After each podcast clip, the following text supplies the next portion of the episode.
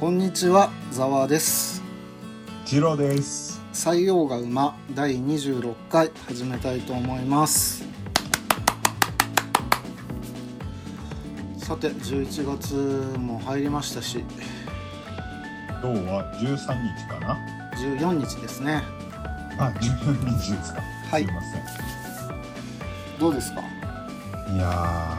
ー、なんていうか。あれですね。その、我々はおっさんですよね。えあの、でもおっさんだからといって、え、うん、現状に甘んじててはいけないと思うんですね。はい、あの、常にこう。いいものは取り入れてアップデートしていかなきゃいけないと思うんですよ。ああ、そうですね。そんなざわさんに送りたい曲が一曲あるんです。 はい、なんでしょう。えっとね、岡崎体育さんって知ってますああ、なんか知ってますよ。聞いたことあります。はい。その岡崎体育さんの「おっさん」っていう曲が最近リリースされたんですよ。はあ、そうなんですね。ぜひね、これをね、あの、まあ、特に歌詞を聞いてほしいんですよね。うーん。だからまあ、おっさんが、いろんなおっさんがこう PV に出てきて、うん。なんかポップに踊るんですけど、はい。まあその PV はどうでもいいんですけど、はい。まあ、なんていうか、歌詞をちょっと引用しますと、うん。えーずれていく世間との、えー、圧力が生じてしまって当たり前のことわからなくなる前に、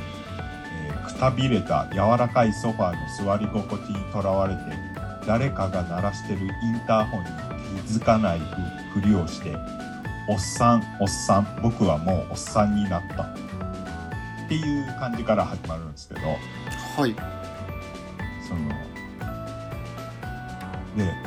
おっさんおっさん明日はもっとおっさん今を未来を学べる人になりたい」まあで続いていくんですけど、まあはい要はこのなんていうんですかえーっと老害にならギュッと短縮すると老害にならないように、あのまあいい価値観は残してってもいいけどちゃんとこうあの時代にそぐわない悪しき慣習とかは脱ぎ去ってちゃんと時代に合わせていいとこ取り入れてアップデートしていこうよっていう歌詞なんですよ。ああ、なるほど。ぜひねこれをねざわさんにも聞いていただきたい。ああ、別に全然反論する気はないんですけど、はいはい。何 点かいいですか。あど何点もある。あのですね、僕若い頃からなんですけど、はい。なんか若者に寄り添おうとするおっさんってすげえ嫌いだったんですよ。ああなるほどね。はいはいはで、なんか今考えると、い。うんなんかぶっきらぼうで、うんそのなんて言うんだろう根拠もなく怒り出すようなうん。おっさんと気があったなって思うんですよ。なんか昔からそうなんかねあそう。なんか若いいやだからその大人に会うのって働いてからのが圧倒的に多いじゃない学生時代って周りがみんな同い年ぐらいだからさ、うんうんうん。そうなんかね音楽とか映画とか若者に合わせて来ようとするおっさんを嫌悪してたんだよねああそう。うんうんうんでなんか面倒くさいおっさんの方が好きだったなって思ってああなるほどはいはいはうーんなんだろうなこれは面倒くさいおっさんに慣れてるかなってたまに思ったりしますよねいはいえつまり面倒くさいおっさんああいう面倒くさいおっさんになりたいとうーんなりたいともなりたくないとも思わないんだけどうんうんうんうんなんかあんまり若者に好かれようとか思いたくないんだよねああ多分そういうなんだろう表面的なまあ勝手な僕の妄想ですけどうん多分そういう表面的なことを言いたいんじゃなくてうん例えば流行りの曲とかはいはいその流行りのデザインとかそういうところよりかは考え方の話ですよねああうんうんもっと根っこの部分のああなるほどあーそなんのか歌が言いたいことはねそうそうそうそうそはういは若者にこびるでもなくうまいことあの調和さ雰囲気を調和させていけるおっちゃんとかもいたじゃないですかいうーんどうだろうかえなんかいなかっあんまりそのなんか敵対してていいと思うんですよね若者とおっさんっていうのはたえなんでなんか手と手を取り合う必要もなくてうんなんかそういう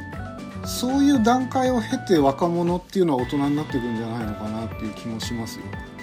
えそうやって同じ道をたどっていくってことですかあいやなんか若者の敵としておっさんが必要で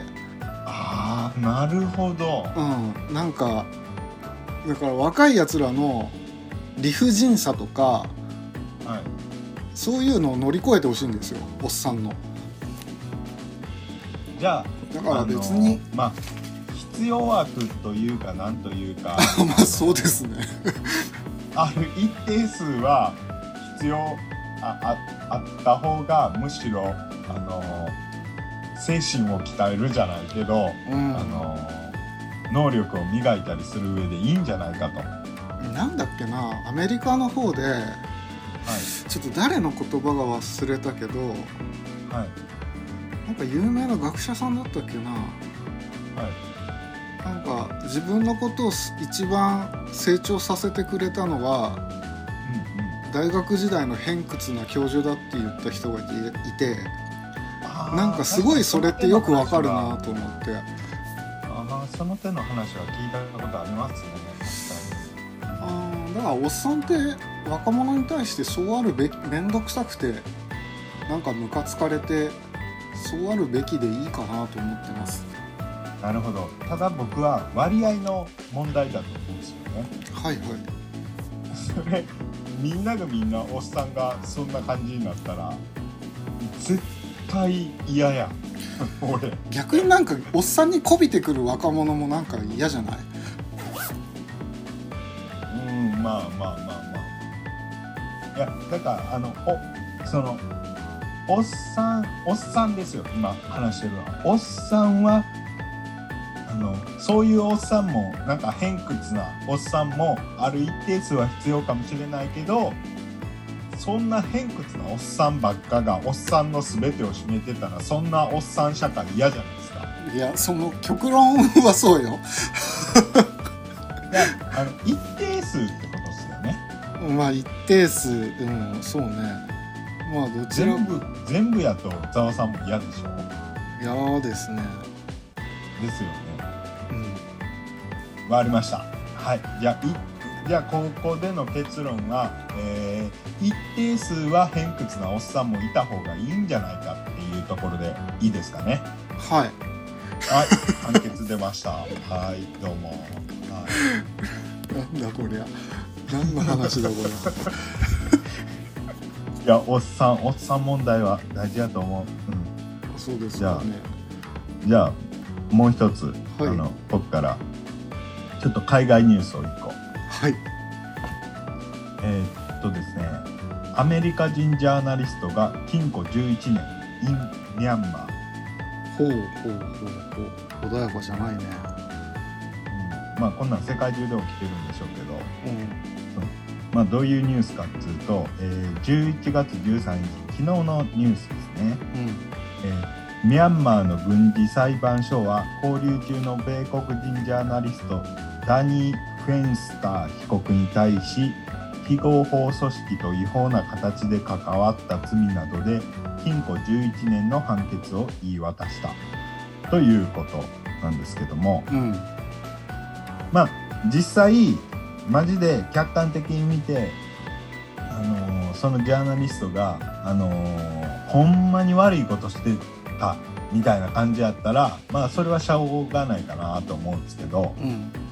まあ、今のミャンマーってまあ軍事政権ですよね確か、うんうんうんなんかひどいんでしょ今そうそうそうそうロヒンギャ問題とかでね、うんなんつうか今そのそういう軍事政権とか独裁政権の中の悪い独裁政権の中のそのいろんな真実を暴こうとするとある程度はやっぱその国での、えーいその国で違法とされるようなやり方で非合法組織とかにも潜入していったりせんとあの真実を暴けない部分ってあるんじゃないかなと思って。うんまあそうでしょうねそうそうそうそうするとなんていうかあの世の中の真実暴くのってジャーナリストってマジ大変やなと思ってああはいはいはいはいっていう話ああさんじどう思います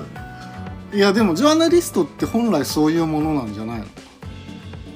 本来そういうものっていうか法の目をかいくぐって真実にたどり着くみたいなうーん法の目っていうかうーんそうねなんか自分で現地に行ってやうんうんっぱり危険と隣り合わせでうんうんうんうんってことだそとれが思うけどなんていうんですか分かりやすいとこで行くと例え例えば中東の紛争地域に行って、うんえーっとその紛争の中命の危険を顧みず真実を追い求めるうんとか、なんか分かりやすいじゃないですか。うんうんうんうんうんうんうんうんまあその例えば北朝鮮とかさはいはいは結局外側にはジャーナリストの方たちがいないとどういう国かなんて全然わからないわけよ、いそうっすね。うん、ですごい情報統制もされてるしうんうんもう取材していい場所とか悪い人とあ悪い場所とか全部管理してるしさうんそのなんていう監視されてるっていうかうんうんうんすごい難しいと思うんだよあそあの国の真実を伝えるとかっていうのは。そうっすね難易度超高そうですね。でねなんかバレたら速攻捕まっちゃうしさで何されるか分かんないしはいはいはまあでもそういうのも含めてい。うんでもそういう危険なことやってるのってほとんどフリーのジャーナリストさんたちなんだよねあまあそうなんですかね。うんうんうんうーんいやーすごい大変なお仕事だと思うよそうですね。で、これがそのなんつうんですかね。あのそういう一般的に我々の目から見て、ちょっとあの国どうなのみみたいなうん独裁政権であったり、その軍事政権みたいな国家だけじゃなくて、うん例えばアメリカであるとか、うんイギリスであるとか。うんそういうあの比較的こう民主主義度が高いような国はいはいはいでもその法の目をかいくぐっていかないと真実にたどり着けなかったりするわけですよね。うーんまあそれは日本も同じことが言えるかもねそうですね実際あー実際のところよく都市伝説にあるような世界の黒幕がいるのかもしれないしさうんうんうん本当のところは分からないよねうんそうですねちょっとねこのニュースの海外ニュースのお話次回すべきでした。あそうなのうん、まあいいやあーそんなうなん感じでです。すあなるほど分かりました、はい。はい。まあ、ジャーナリストさん、大変やっていう話です。はいはい。じゃあ本日は雑談会ということでそうなんですね。はい好きなことを話したいと思います あ、どうぞ。どうぞはい。えっ、と私ですねはい。昨日ですねうん。浅草の方に舞台を見に行ったんですよ演劇ですかああまあ演劇ですね、うん、なるほど。はああそうか宝塚とかああいうのじゃないです、い。まあ、なるほど。はういん。えっ、と昨日見てきたのが「とりわけ眺めの悪い部屋」っていう舞台だったんですけどはい。あのー舞台って初めて見に行ったんですようんめちゃくちゃ面白かったですああまあこの話は割とコメディチックな話なんですけどでこれねあの主演がうん湯川ひなさんっていう女優さんなんですよまだ全然若い女優さんなんですけど、はい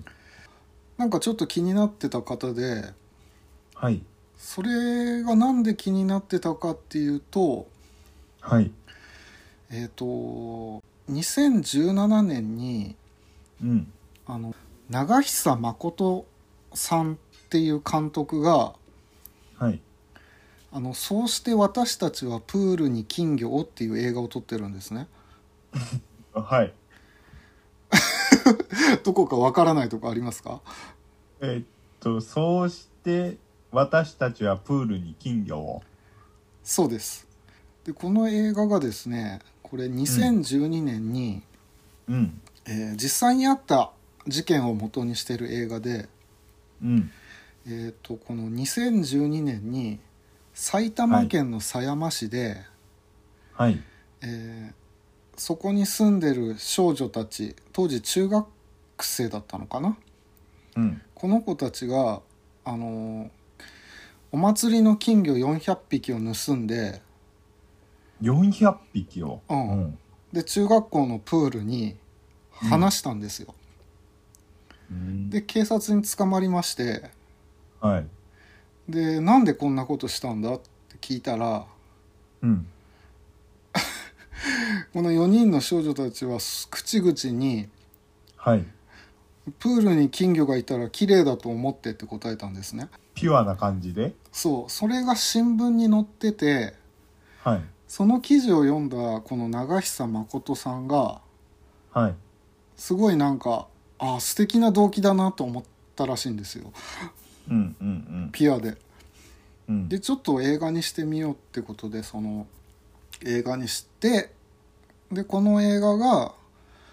第33回サンダンス映画祭の、えー短編映映画審査員賞を受賞しててはいこれが日本人初だったんですね、えーっとサンダンス映画僕祭ん僕全然映画のショーのことわかんないんですけどいそれは結構すごいんですか、いやーめちゃくちゃすごいですあでこの映画を見てこの映画で主役だった、まあ、湯川ひなさんって人を僕はインスタでフォローしてるんですよあ はいはいでなんか舞台やるっていうような宣伝があってうんあそうなんだと思ってちょっと調べたらまだたまたまチケットがあって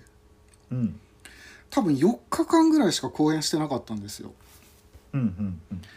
でなんかチケット取れるんだと思って舞台初めてだったんですけどチケット取ってはい見に行ったらすげえ面白かったですえー まあ一人の男がいああごめんなさいごめんなさいんタイトルをもう一回お願いしますえー、と舞台のタイトルですかはい「とりわけ眺めの悪い部屋」ですとりわけ眺めの悪い部屋あはいはいはいあのーっていうかその物語そのものも良かったんですけどすごい舞台ってその演者さんとの距離が近いくて実際の役者さんたちってかっこいいし綺麗だしびっくりしましたねまずおーえ結構すあの前の方で見てたんですかあの自由席だったんですけどおー僕は前から2番目の席で見てました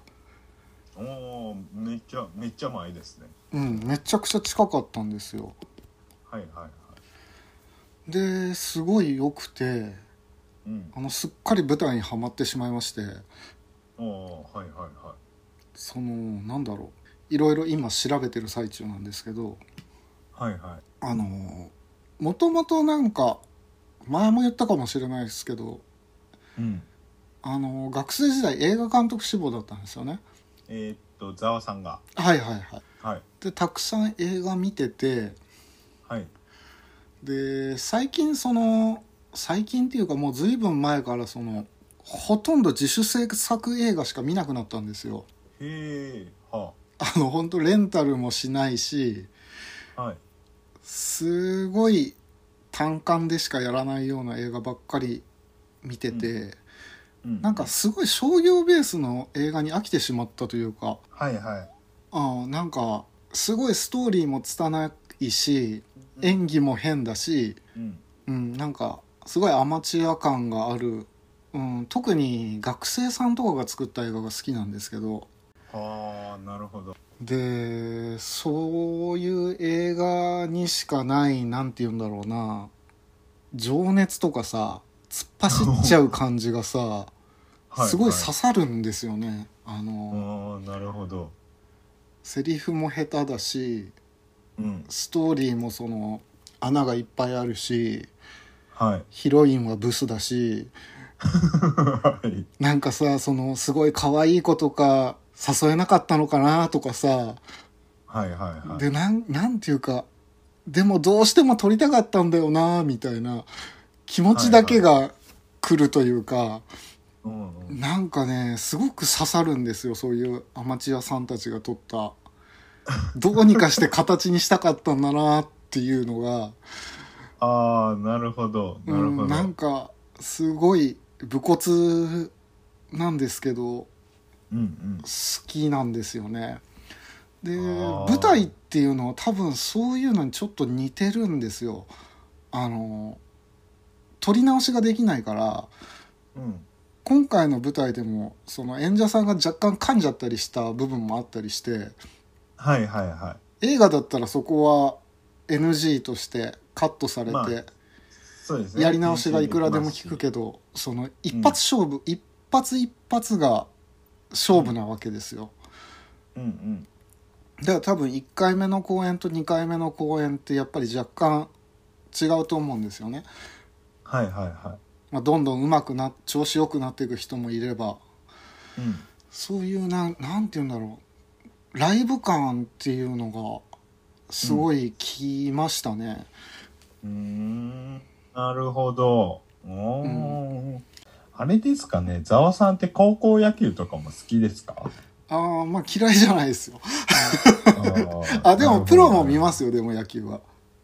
えーちょっと僕はその舞台は別に見た見に行ったことはあるんですけど、うん別にそそんな好きではないんですけどなんでかなああまあ多分その舞台の種類にもよると思うけどねああもちろんもちろん、うんうあのまあ少なくとも僕が見た舞台種類、えー僕が見た舞台に関してはちょっと興味を持てなかったんですけどはいはいはいあの僕高校野球まあそこそこ好きなんですよ全然ちあのこ高校の名前とか全然知らないけど、うん見てるだけで結構面白いんですよね。あーなんていうかやっぱプロ野球ほど上手くないくてうんエラーとかも多くて。うんでも、こう、がむしゃらにやってる感じあとすっごい大逆転とかあるもんねそうそうそうそうそうそう。一つのエラーでもう、ゴロゴロってこう、形勢逆転みたあいのな。やっぱりプロとのメンタルの違いとかがもろに出るから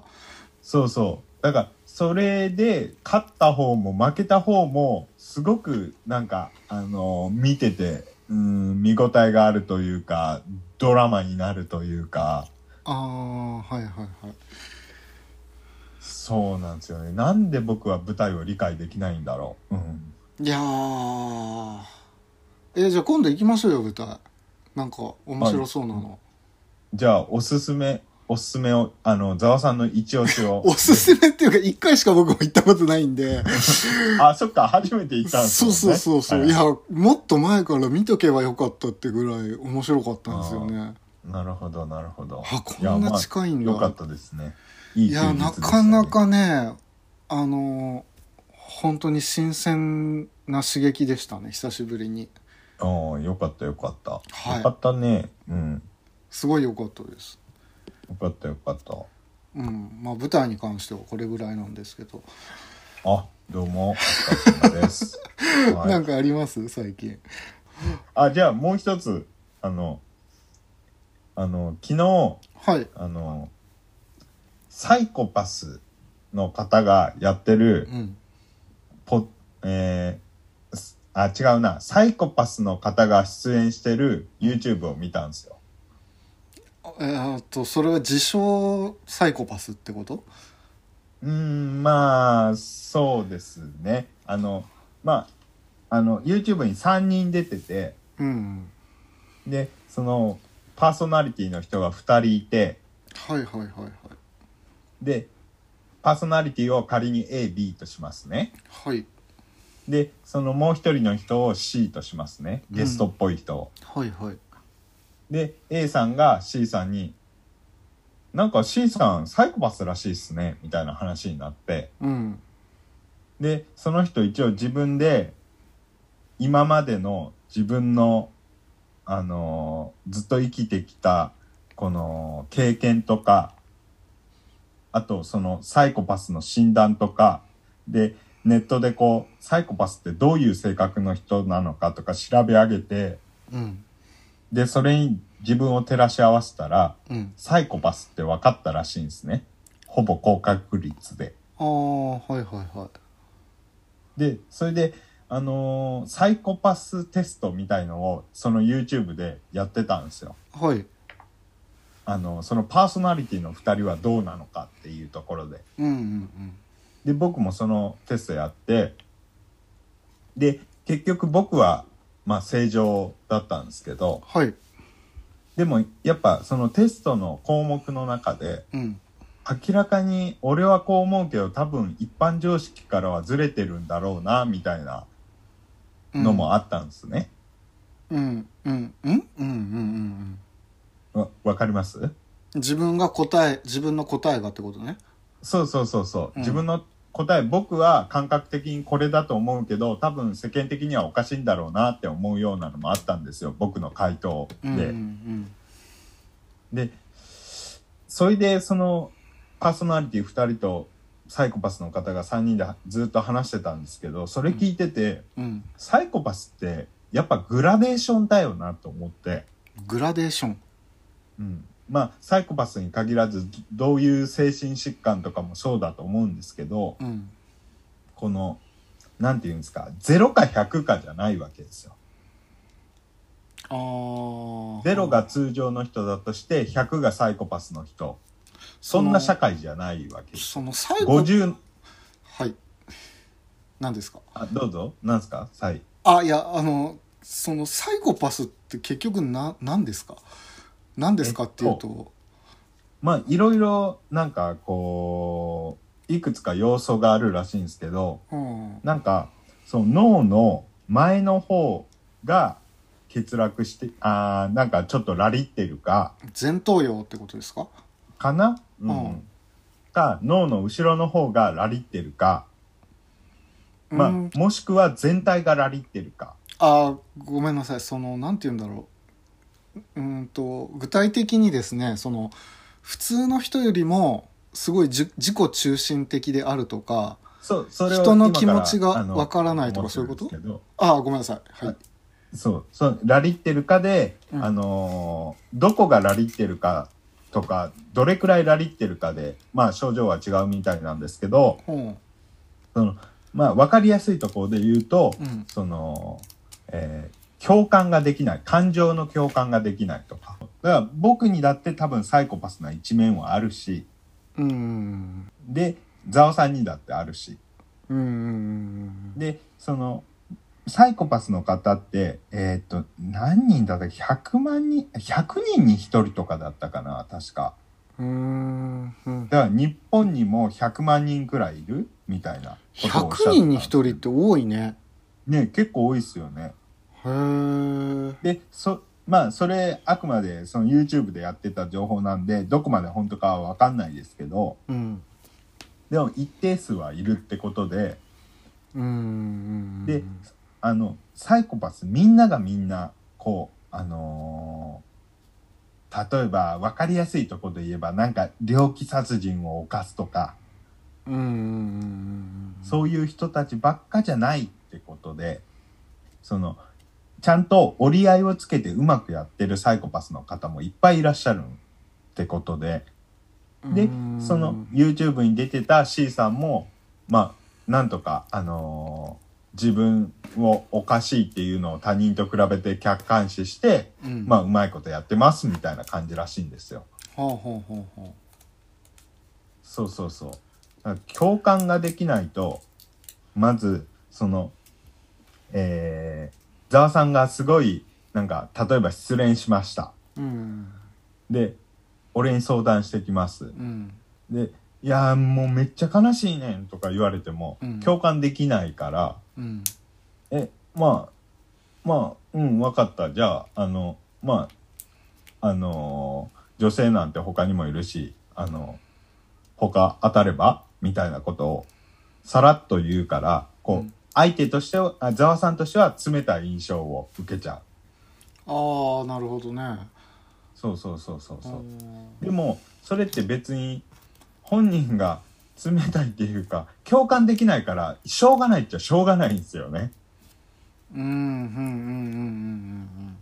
なので、あの、まあ、何が言いたいかっつうと、意外と周りにいるかもよっていう話です。 自分でジロさんは何パーぐらいサイコパス気質だと思いますええいろんな面があると思うから、はっきりとは言えないですけど、どうなんですかね ?2、30%はあるんじゃないですかいやもうちょっとあると思いますよ僕ね、じいちゃんの葬式でも泣けなかったし、うーん、うんどうなんだろうな。よくわかんないけど。 80は硬いと思いますよえ、なになに い80は硬いと思いますよやいやいや、ほぼや。いやほぼなんかパスや笑ってるし冗談を交えてるからその、うまくカモフラージュできてるけどでも、なんかね結構すごいクレバーな人だなって印象としては持ってますよけ、まあ、クレバーかどうかは分かんないですけど、僕結構フィルター、フィルターかけてるっていうか、嘘で塗り固めてます。怖感情とか。 で、もうそれが癖になっちゃってるから、あしあ自然と出ちゃうんですよ、笑顔とかが。だからでもそうすると伝わらないじゃんこの人怒ってんのかなとか悲しんでんのかなとかうん、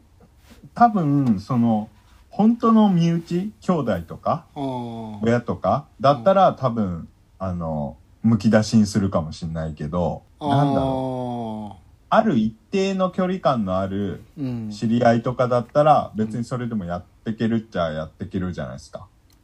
えその溜まってかないんですかストレスみたいなものがあ、結構自分の中でこう消化してますね。なんとか、こうとか。あーすごいでわかすんねそれって無意識、無意識下ですごい溜まってるかもしれないですけど。なるほどねそうなんだ、僕の僕の感じだとどうですかサイコパス気質なところありますかあんま感じないっすね。なんか、よくそれだけ、 いや、全然これディスってるわけじゃないですよ。ディスってるわけじゃなくて。 ちょっと待ってください。え結構強いエクスキューズしましたね、 今。今から何言われるのかドキドキしてますよ、俺。はいちょっと、ちょっとパワーワードかもしれないですけど。はい。あの、なん、ざわさん、よくそんな感情むき出しにできんなって思う。え、そうですかいや、もしかしたら、まあ、あくまで僕の前ではそうだけど、対、対外的にはそうじゃないのかもしれないですけど、あのー多分どうでもいい人に対しては、愛想いいんですよ、はいは僕。うちの親父と一緒やん。あ、そうなの俺ほんとどうでもいい人なんて、どう思われてもいいから、愛想いいんですよ。あーなるほど。何の感情情も見せないでいいなと思ってるから。ああ、なるほどね。だから友達とか恋人に関してはうん。もうごくごく普通に感情的になったりもしますけどなるほど、なるほただど。職場ではかなりクレバですよ僕はああ、なるほど。はいあの、友達は僕、あの、いいと思うんですけど、うん僕、彼女に対しては、はい僕はある一定の距離感を保った方がいいと思ってるんですよ。あのーうん、なるほどなんか、うん、彼女とか、その、例えば結婚して一生付き合っていくってなると、ある一定の距離は保った方がいいんじゃないかなって僕は思ってるんですよね。長続きするコツとして。彼女に対してそうそうそうそう。うーんとまあ人によるんだと思いますけどそのああ、まあまあまあまあ。うんうんうんうん。なんかそのうん、全部知っちゃったら刺激がなくなっちゃうというか。ああなるほど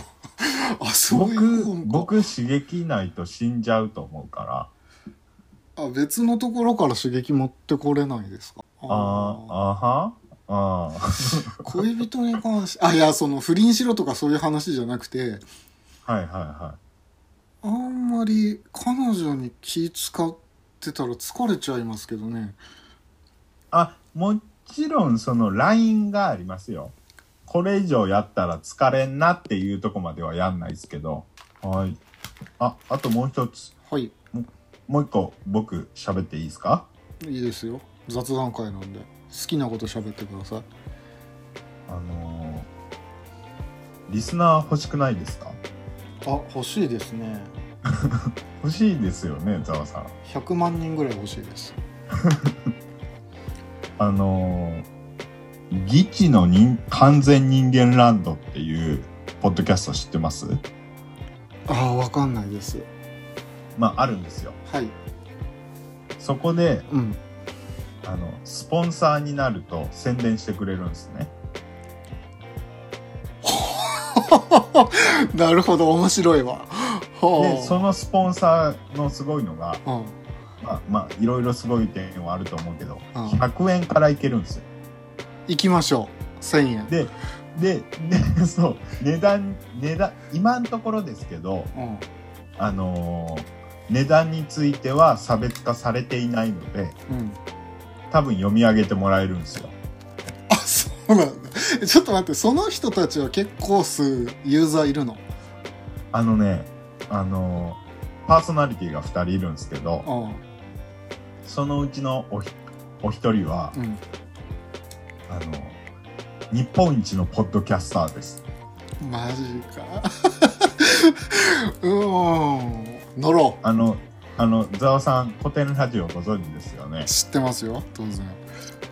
古典ラジオ、ラジオの、あの、司会進行をやってる樋口さんです。ああはいはいはいはいはあの人が、もひ、元芸人の方なんですけど、いうん